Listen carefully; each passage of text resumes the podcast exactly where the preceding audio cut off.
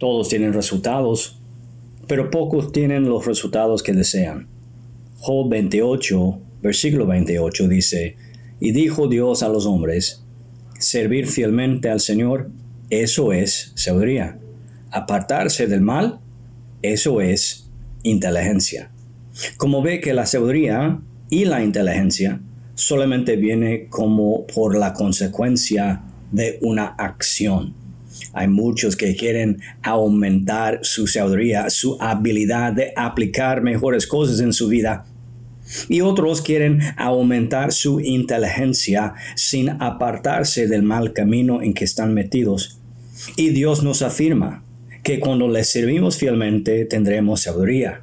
Y cuando nos apartamos de lo malo que nos gobierne, la inteligencia empieza a gobernar nuestras vidas.